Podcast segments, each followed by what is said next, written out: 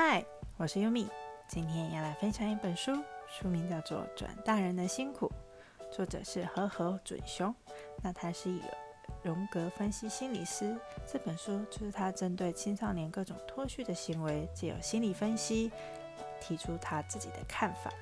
那我在看这本书的时候呢，其实啊心里是很纠结的，不断一路的回想自己这段人生风雨辛酸，经历了许多挫折。作者也一句“这是必要的”救赎了我。以前不大明白经历这些痛是为什么，意义在哪里。原来这跟古早时代成年礼是一样的，透过一些仪式使孩童蜕变成大人哦。因为现代社会比较没有这种仪式，于是就转变成一连串的挫折来使人成长。原始部落的成年礼会有一些象征性的仪式。例如要离开父母，去到陌生环境进行一些冒险活动，经由苦痛培养坚韧，顺利通过的就会被社会接纳，视为成人。现在社会也需要这个过程来帮助孩子蜕变。可惜啊，有些父母因为保护过度，以致孩子无法穿越苦痛成长，就像个大孩子一样。也难怪会有爸宝、妈宝这些名词。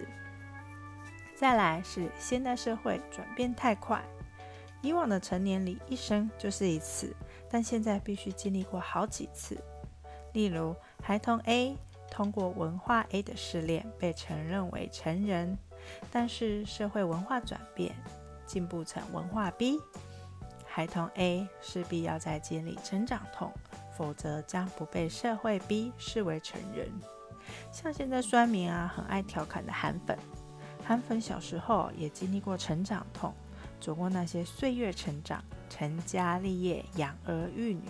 只是社会变化太快，他们还来不及适应，继续用旧有的思考模式，选择一个这样的候选人政党，尽全力支持他。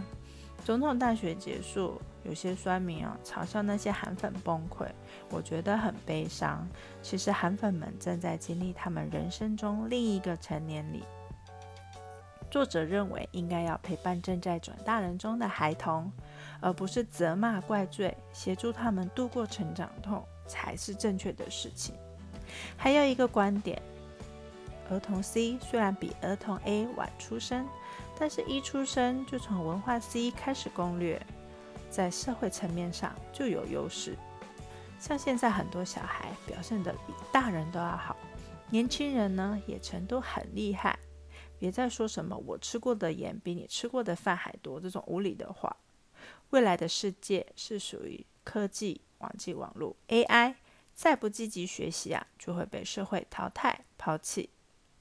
作者的很多观点，乍看之下有点惊悚，例如象征性事情，好像很暴力、有违道德。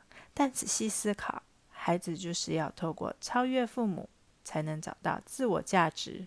真正成为一个独当一面的人，象征性的事情让亲子关系提升到另一个层面，双方得到成长。